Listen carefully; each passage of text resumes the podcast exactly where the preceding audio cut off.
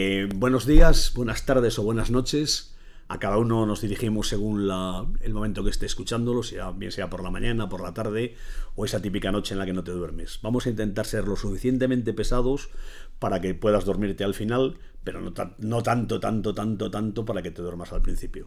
Hoy nos acompaña Diego González, sumiller. Eh, a mí presentar a Diego me resulta un poco complicado porque Diego es amigo y es, además es un gran amigo.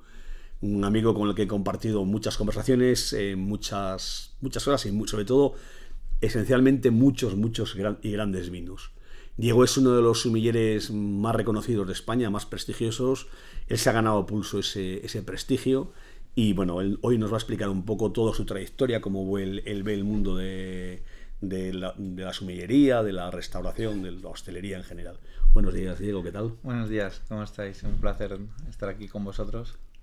Eh, ¿Cómo empezaste tú en el mundo de la hostelería?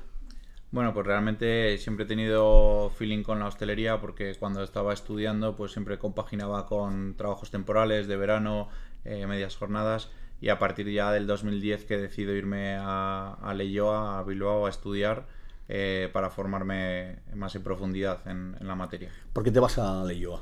Bueno, pues porque lo que yo quise estudiar eh, lamentablemente no hubo en mi ciudad, pero bueno, también es cierto que ¿Qué era lo que querías estudiar? dirección en servicios de restauración. Que veo que sí que empezabas, empezabas a lo grande, ¿no? Es decir, no empezabas, que eh, empezaste desde el principio queriendo ser director, ¿no? No, bueno, Mamá, yo es- quiero ser directora, le dijiste. Es, es simplemente que, bueno, como tenía bachillerato y demás, pues lo que te eh, tocaba era, era esa parte que era el grado superior, pero más allá de eso tampoco es solo el nombre. o sea, no nombre. era vocacionalmente, no, no es que llegue, quería ser director del principio. No, no, yo era más de repasar ¿Y qué tal fue tu experiencia en ese sitio? Pues la verdad es que muy gratificante, porque sí que es cierto que es una escuela pública, pero una escuela donde, donde hay mucho, mucho jaleo.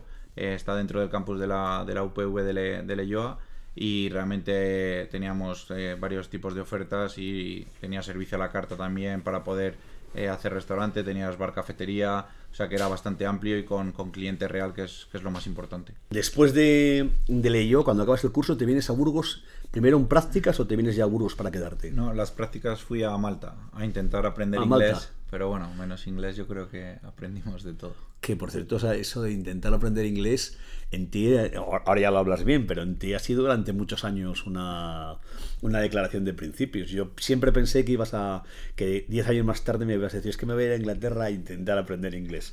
Pero que es cierto, cuando te fuiste te fue muy provechoso. Sí. ¿Y cuándo empiezas en Burgos? Pues justo después de la experiencia en Malta, eh, vuelvo a Burgos, eh, comienzo en el Huerto de Roque eh, y luego realmente estudio también el curso de la Cámara de Comercio de, de Sumillería y ya empiezo a concursar y bueno, al poco paso ya a Cobo Vintage que ¿Cuánto tiempo estuviste en el Huerto de Roque? Pues un año y medio más o Y menos. cuenta un poco lo que es el Huerto de Roque, porque para los burgaleses no es fácil, para la gente mm, de fuera, pues a lo mejor no es, tan- no, no es tan, tan conocido, ¿no? Sí, es un, un pequeño restaurante y, y gastrobar que está cerquita de la catedral, eh, con apenas 10 mesas, que realmente es una cocina con mucha sensibilidad de, Raúl Sedano.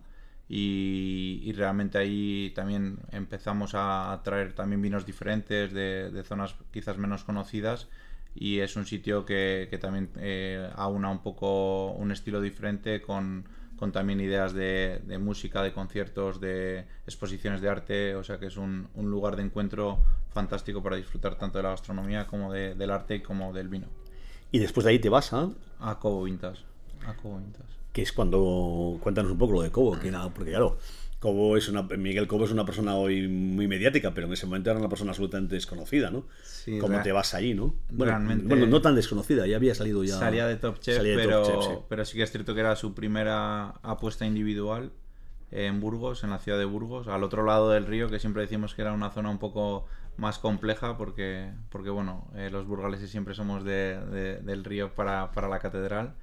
Entonces, eh, también es un restaurante no demasiado grande, que, que Miguel tenía muy claro lo que quería hacer.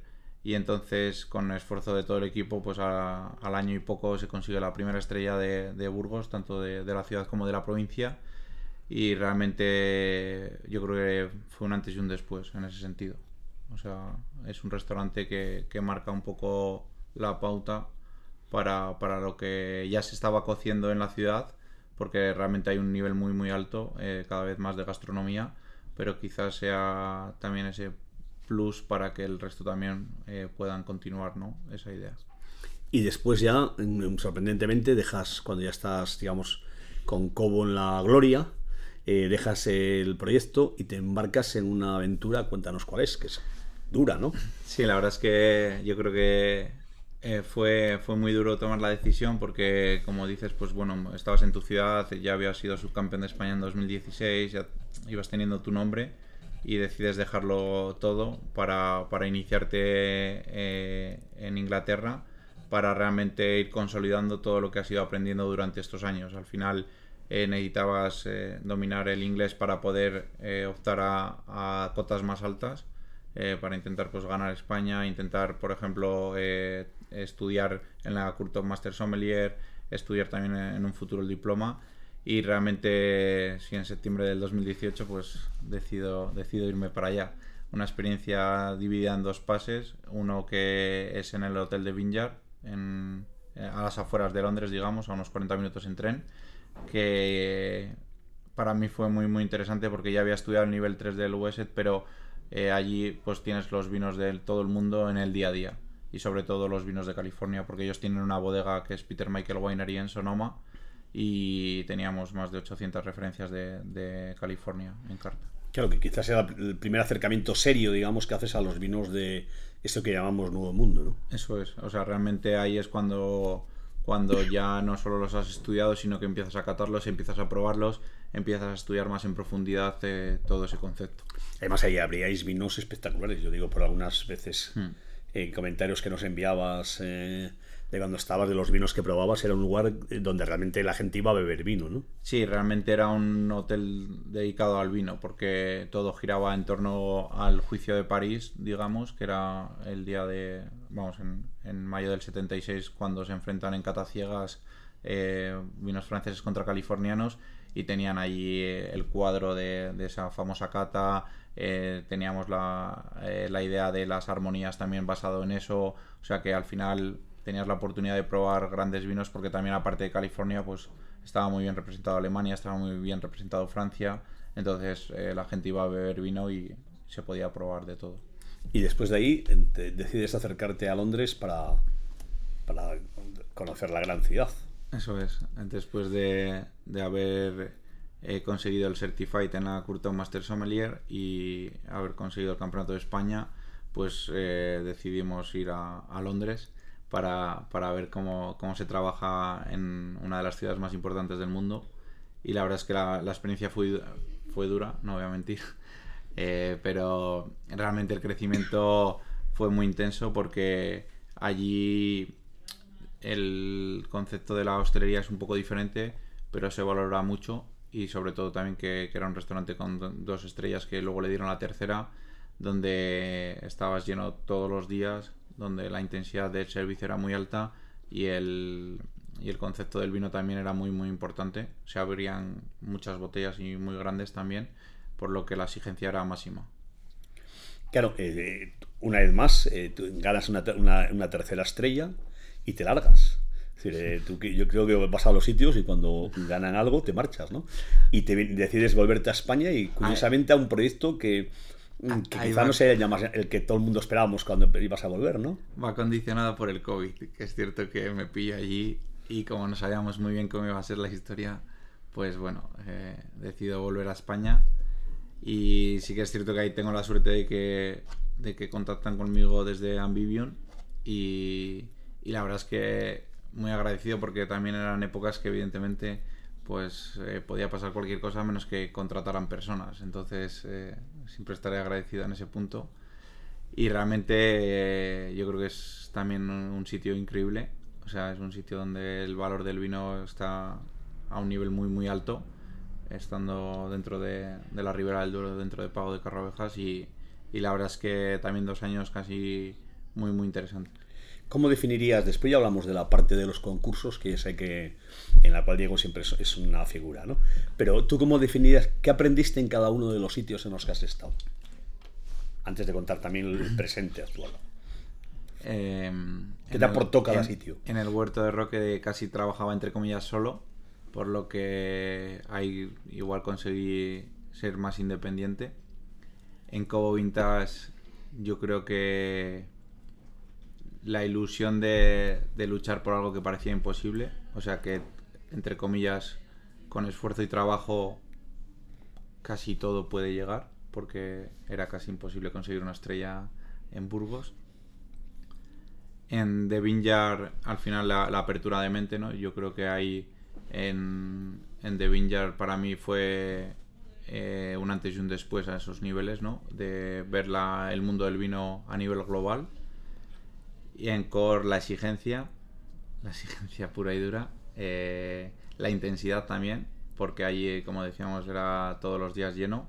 Entonces, esa exigencia ahí es lo que me llevo. En Ambivium, yo creo que la cultura de- del detalle y el, y el poder ofrecer lo máximo de cada, de cada uno. Y después ahora hay un momento que dejas Ambivium, es decir, eh, Ambivium consigue también su estrella Michelin y tú fiel a tu trayectoria, poco tiempo después te marchas, ¿no? Es yo creo que si, si alguien quiere hacer un fichaje tendría una oportunidad de darte un plus especial porque tú consigues las estrellas. Después que te marches es otro tema, ¿no? Eh, y después decides a- dejar Ambivium y te vienes y te vienes a, creas tu proyecto, ¿no? Eso es. A partir de, de la salida de Ambivium yo, yo tenía claro que, que quería enfocarme al mundo del vino de otra manera, eh, a través de, transmitir la, cultura del vino más allá e intentar llegar a, la mayor eh, posibilidad de gente posible. Es curioso porque eso nos pasa a ti pasan casi todos los sumilleres, ¿no? Eh, vuestro ídolo es, bueno, el tuyo es evidente, absolutamente evidente, es Pitu Roca. Pitu Roca se define a sí- mismo siempre como camarero de vinos. Y sin embargo, la mayor parte de los sumilleres estáis intentando dejar de ser lo más posible camareros de vinos para, para ser otras cosas. O sea que mm, lo que predica vuestro ídolo, en tu caso concreto tu superídolo, ¿no? Eh, eh, bueno, durante mucho tiempo no me he fijado ahora mismo si lo tenía, pero durante mucho tiempo, para el que no lo sepa, en su, en su WhatsApp era, era la fotografía de Diego y Pitu, era bueno, Diego y su Dios, ¿no? Y, y sin embargo, el, el objetivo de una gran parte de camareros, de, perdón, de sumilleres es dejar de ese, ese camarero de vinos, dejar de trabajar en los restaurantes y, a- y acercarse al vino de otra forma. ¿A qué crees que es debido?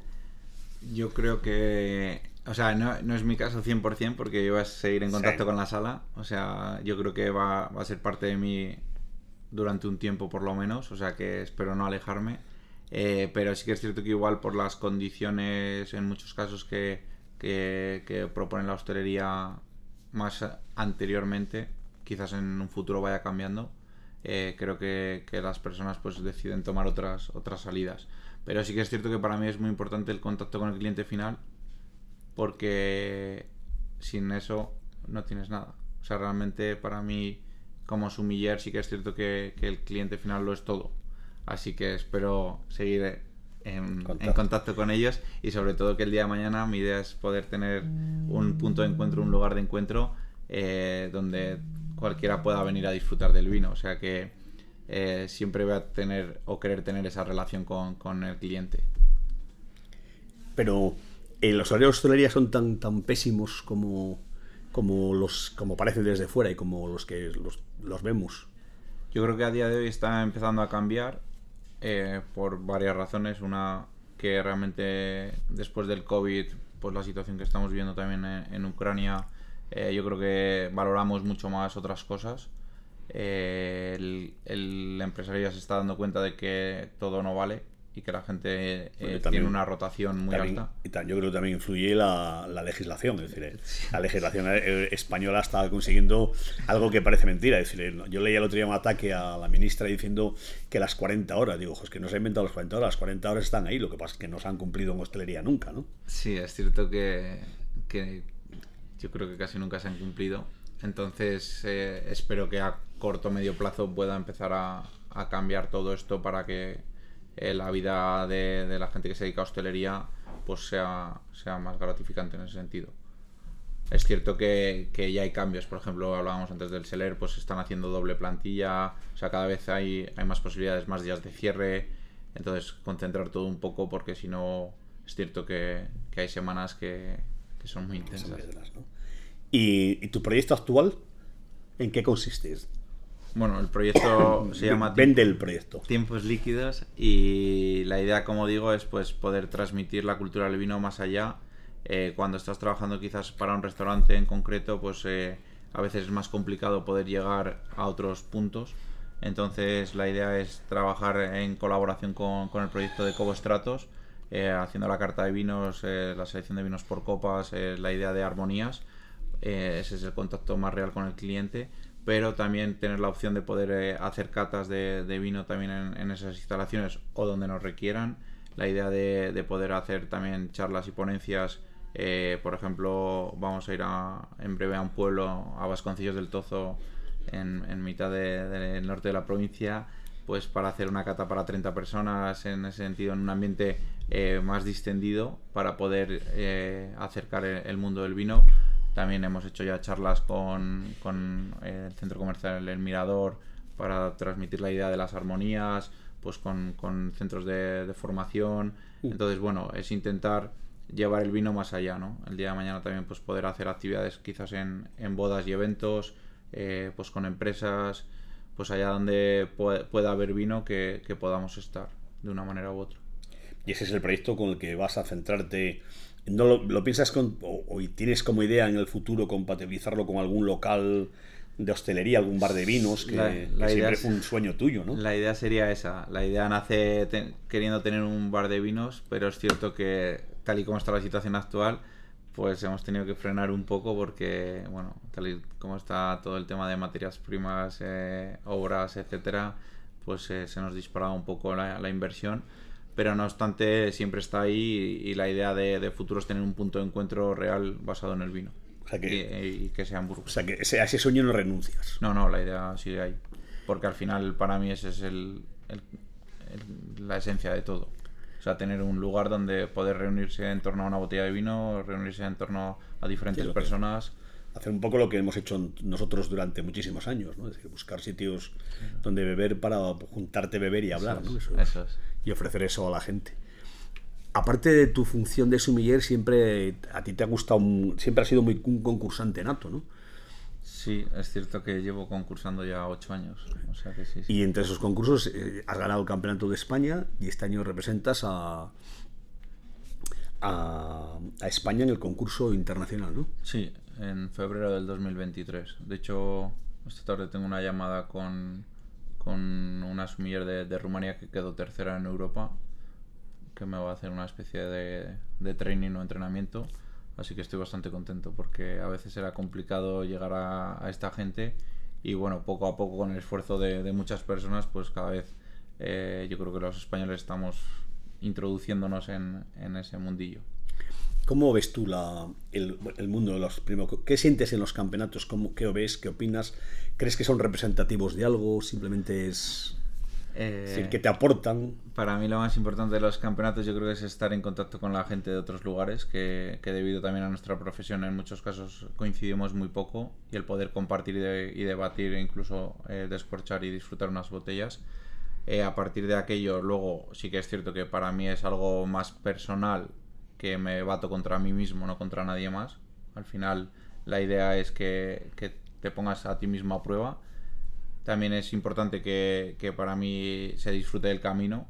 Eh, nosotros tenemos la suerte que en Burgos hay una gran asociación de sumilleres donde hay un grupo eh, de unas 15 personas que, que, están muy comprometidas. Entonces todo ese proceso es muy muy bonito. Y después sí que es cierto que no es representativo al 100%. Evidentemente yo siempre digo que que hay grandes sumilleres que no se presentan y que mm, eres el mejor de ese campeonato, de ese concurso. No es que seas el mejor de España, ni mucho menos. Sí, que hay, gente que por sus características no, no, quiere. Incluso hay que, hay que luchar contra los nervios, ¿no? hay, una, hay un fenómeno que te pasa a ti. Es decir, tú en las pruebas eliminatorias eres muchísimo peor que en las pruebas finales, ¿no? En general, en todas las veces que yo te he visto concursar o que, bueno, que te he seguido de una u otra forma, eh, porque por los nervios. Sí, yo creo que a calentar o... A veces eh, pasa que, que, cuando sobre todo ya has hecho algún buen papel, eh, quizás vas con una presión más alta, aunque yo intento no tener, generalmente no me meto demasiada presión, porque realmente es complicado luego gestionarla, pero sí que es cierto que cuando tú crees que vas preparado, hay expectativas, eh, puedes estar arriba, quizás las fases previas eh, el abanico es tan amplio, hay tantos concursantes, hay tantas preguntas, hay ciertas pruebas que, puede que no estés tan tan preparado que, pueda correrte eh, el tema de, los nervios pueda pasarte una mala jugada. O sea, realmente es más el, cómo se enfocan los concursos de preguntas que, a veces son complicadas, que incluso aunque vayas muy preparado eh, no las tienes tan controladas y ahí te puedes poner más nervioso. ¿Qué diferencias hay entre, en la prueba final entre el concurso internacional, que desconozco totalmente, y el concurso nacional? Pues es más o menos parecido eh, en cuanto a la fase previa eliminatoria. Son unas, pero bueno, es un poco más intenso en cuanto a conocimiento. En la cata también hay, hay cata. Y después hay una prueba de servicio que, generalmente en las pruebas de España no las tenemos en, en las fases previas. Después luego ya las pruebas en semifinales y la final pues sí que van variando. Por ejemplo, eh, recuerdo una del último eh, mundial que les ponían diferentes tipos de suelo con eh, copas de vino y tenían que asociar el vino al suelo. Entonces hay cosas que, o pruebas con té de catar que, generalmente igual en, en España no, no, se ven tanto. Tiene mucha lógica eso de que los sumilleres eh, tiene lógica o desvirtúa, ¿no? Yo nunca, nunca, lo tiene muy claro, que eh, incluyes pruebas de quesos, creo que es, de tés, de, cafés, de no sé cuántas cosas que tienen, es decir, no hay especialistas suficientes eh, para eso, porque entonces, eh, porque una cosa es el maridar, pero otra cosa es el que tengas que tú, es decir, el sumiller no es el, la persona que hace un café, no es un sumiller. Eso es un barman, ¿no? La persona que hace. O, bueno, bueno un cafetero, se llaman, barista, ¿no? Sí. no barman, pero barista bien matizado. Entonces, ¿eso tiene lógica o es rizar el rizo para...?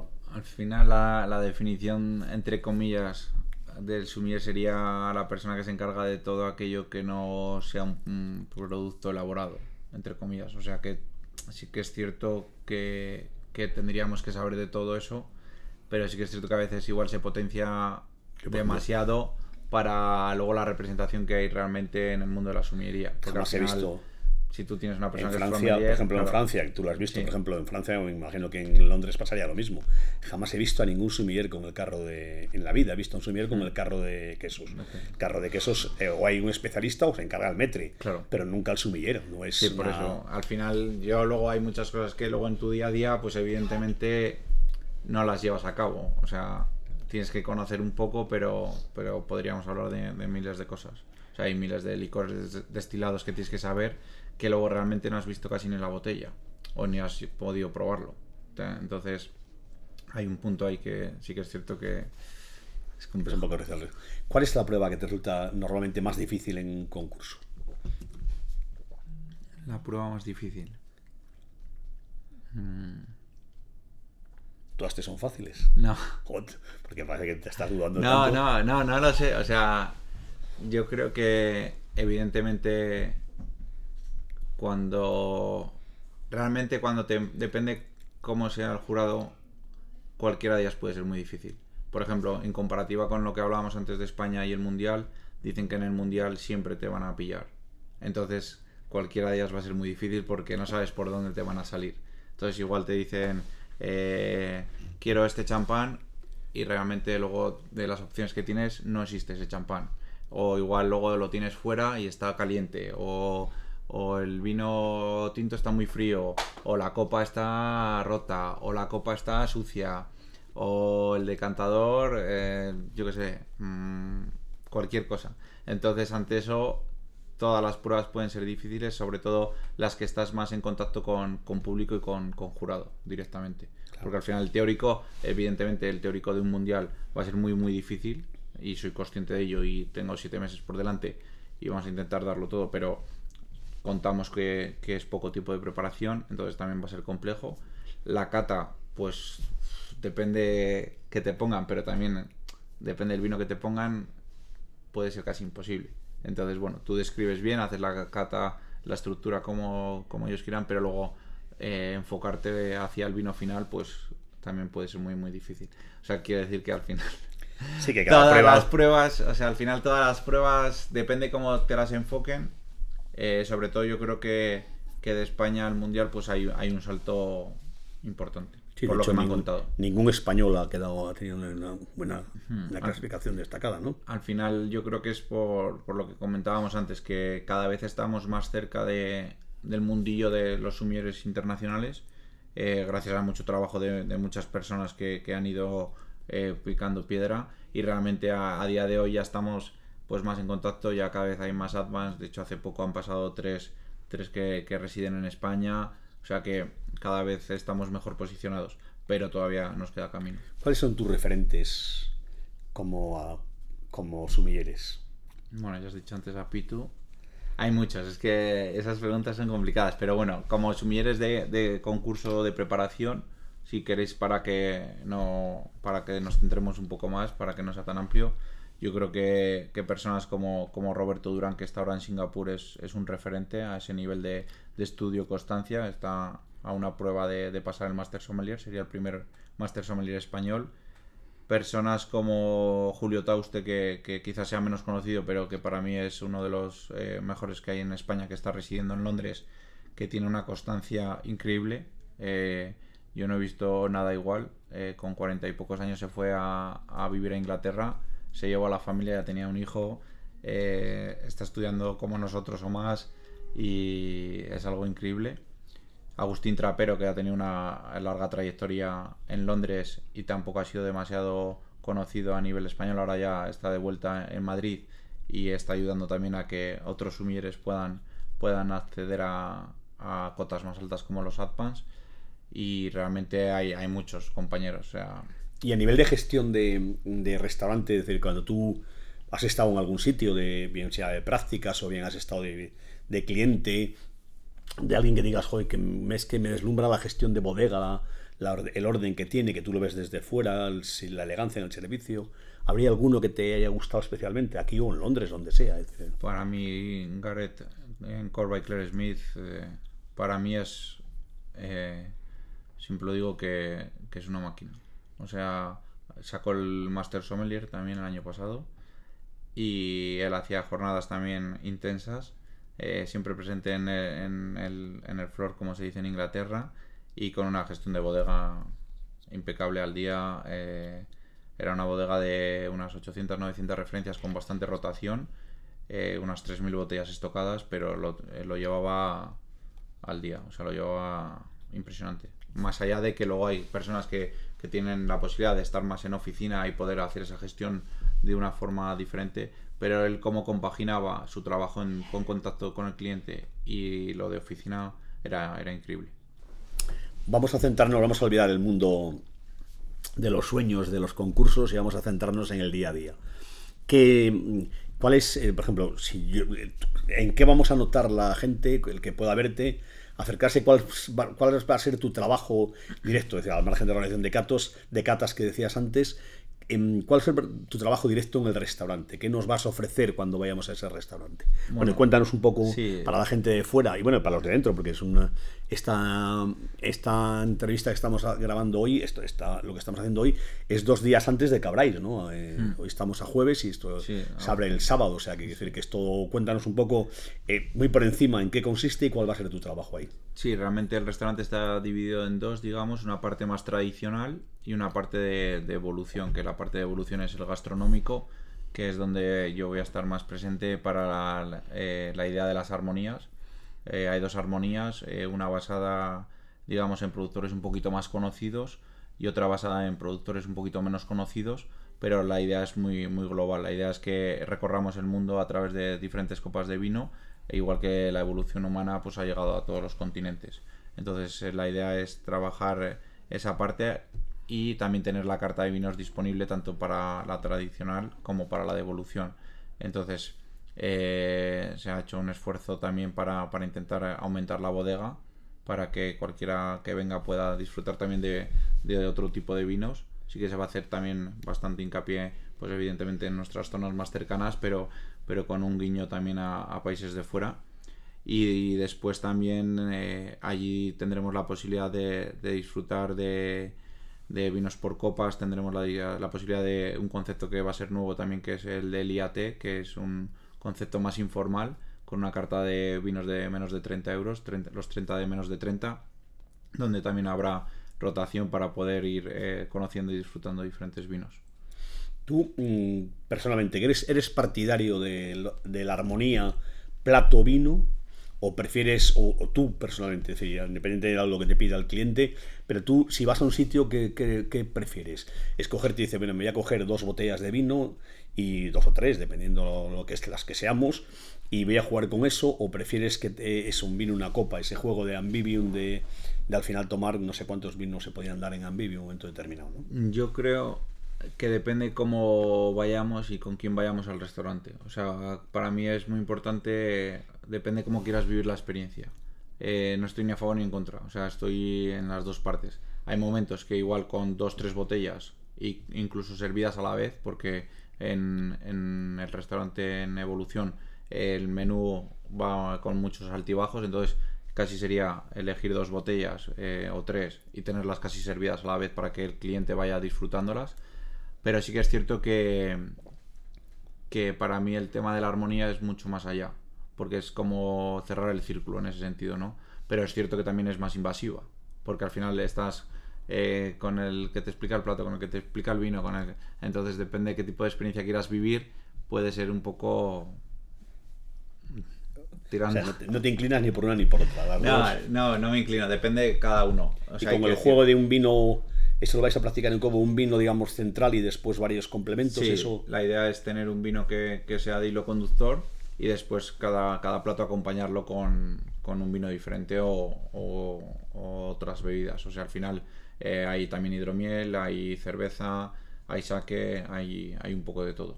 Hay un poco de la, todo. La hidromiel se, va a convertir en una de las, de las últimas modas de la hostelería, una de esas modas que de repente eh, nadie lo conoce, está en todos los sitios y yo no sé si después se quedará o, será otra de esas múltiples cosas que yo he visto a lo largo de mi vida aparecer y desaparecer. ¿Tú qué piensas? Sí que es cierto que, ahora está pegando más fuerte. Yo creo que hay un trabajo importante de, diferentes personas. Nosotros los que más tenemos en contacto son con los hermanos Echapresto y realmente es algo que puede sorprender porque no tenemos a día de hoy todavía ese concepto de la hidromiel como algo tan gastronómico, pero el trabajo que están haciendo ellos eh, con diferentes eh, colmenas en diferentes puntos, eh, con maceraciones diferentes, yo creo que puede ser interesante. No sé luego cuánto durará o no, pero, pero, bueno. ¿Tú crees realmente que eso... Mm, hombre, le da al sumiller le da un toque de cultura, así de decir, voy a recomendar algo que nadie que no conoce nadie, eso es ese toque de modernidad pero tú crees que aporta mucho, sinceramente, eh, es decir, aporta mucho que no puedas, que no, no, seas capaz de encontrarlo en el mundo del vino, porque sería, es una especie de fracaso, ¿no? En el fondo, ¿no? Yo creo que en el, fondo ofrecer otras cosas que no sean vino es el reconocer el fracaso del de no ser capaz de encontrar un vino para encajar en ese plato, es mi opinión, ¿eh? Puede ser, es cierto que nosotros lo, lo enfocamos de, de una forma también de que las personas que vienen a visitarnos puedan probar también ese tipo de bebidas que también se asocia un poco a la historia de la humanidad, ¿no? Que al final eh, las primeras fermentaciones, pues eh, enfocarlo de esa manera. No, y además es, con máximo respeto al trabajo de los Echapresto, que es muy bueno. ¿eh? Sí, sí, pero quiero decir que al final sí que es cierto que, que para mí tiene unas connotaciones diferentes, que te puede aportar algo, algo interesante, pero en el mundo del vino evidentemente pues hay vinos de todos los tipos, colores, eh, sabores, como para, como para poder encontrar algo acorde. Eso pues sí que es cierto. Vamos a pasar un poco a, a, la parte final, que es que nos expliques un poco cuáles son tus gustos personales. una zona que, digamos, si tuvieses que definir una zona, que es tu zona. Champán. Si, si, solo, si dijeras solo vas a poder volver a beber eso, elegiría champán. Porque al final yo creo que es la bebida para todas las horas. ¿Y lo que más bebes habitualmente? Así, en tus ratos de diversión me refiero. Mm, me gusta mucho Alemania. Eh, me gusta mucho el Loira. Me gusta mucho Italia. Me gusta mucho la Nebbiolo. Bueno, es que es, que es complicado. Es que al final yo creo que, son preguntas complicadas. Pero por ejemplo, a nivel de, de decir, una zona global que, también es una barbaridad, pero por ejemplo el Loira me parece una, una zona apasionante, pero claro, estamos hablando de una zona muy, muy grande. Mm. Entonces te da la posibilidad de tener vinos de todos los tipos, colores, eh, sabores. Y además con una relación calidad-precio muy interesante. Eso es. Y con variedades también que, que yo creo que, que, se dan a la perfección allí. Entonces, si dijéramos también una zona que, que eso, posiblemente el Loira. ¿Recuerdas algún vino, que siempre eso es difícil porque uno recuerda normalmente los últimos, pero ¿recuerdas algún vino que, al probar ya has dicho, qué pasión, qué maravilla, qué pasada, ¿no? Mm. Recuerdo un día con, Gonzalo, que es buen amigo también nuestro, y Oscar, que nos vimos un Prieros del, del 97 en Santander, en la Cigaleña, que para mí fue increíble. Con vosotros hemos bebido muchos vinos también. Sí, es difícil siempre escoger, porque eso. No, buscaba ese concepto, un vino que. Uno de los últimos vinos que digas, joder, cuánto me impactó, ¿no? Y algún maridaje mm, tuyo, incluso o de fuera, es decir, mm. alguna cosa que de repente armonía en maridajes, que la palabra maridaje está un poco así, pero es decir, que de repente has probado un plato y un vino y has dicho, jo, qué bien encaja esto, esto está pensado una cosa para otra. Hace poco estuvimos en Acuarela, en Gran Canaria, y nos pusieron un, postre refrescante con helado de queso y con una idea de frutos rojos, con, con el seque dulce, y encajaba impresionante. Para mí es una de las que más me ha sorprendido en los últimos tiempos y alguno que hayas hecho tú, que, en la duda hayas hecho tú, pero haciendo pruebas, de forma que te haya sorprendido, de repente dices, bueno, voy a probar con esto, a lo mejor que no que no lo tengo tan claro, pero vamos a probar con esto a ver. Mm. Que no lo tuviera tan claro, por ejemplo, lo y, eh, ahora hemos hecho un plato de caldeirada de raya que, que era también así eh, complicado y realmente con el Vinjon encajaba, encajaba bien.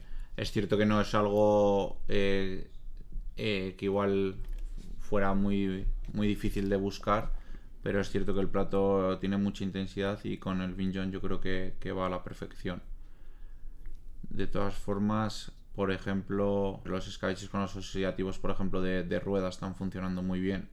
Con el perfil oxidativo de rueda, estilo los vinos dorados y demás, que sí que lo trabajamos bastante en, en, en Mi equipo es muy moderno, quiere, le gusta acabar con algo musical. Eh, una canción que te guste especialmente, que te represente. Yo creo que la, la, de la moda de Vuelta a Burgos, ¿no? ¿Cómo es? ¿Cómo se...? No sé el nombre, la de... Sí que es Vuelta a Burgos. Yo creo que en este momento es la que más me puede representar, tanto porque ellos son burgaleses, por eh, lo que supone la canción, ¿no? que, es el momento en el que me encuentro. Muy bien. Y aparte, por otro lado, mm, la moda es una gente que le gusta el vino y en concreto a David le, encanta el vino, es un gran, un gran entusiasta del vino y de la gastronomía, con lo cual es un final perfecto. Ese tipo de ideas tendríamos que fomentarlas, la de música y vino. Yo creo que, hay que potenciarlo porque es una forma de, acceder a, a, mucho público de una forma mucho más distendida y realmente desde aquí lanzo la idea a la gente de la moda. Pues eh, muchas gracias, de Diego. Como siempre, es un placer eh, compartir eh, conversaciones contigo. Muchas gracias.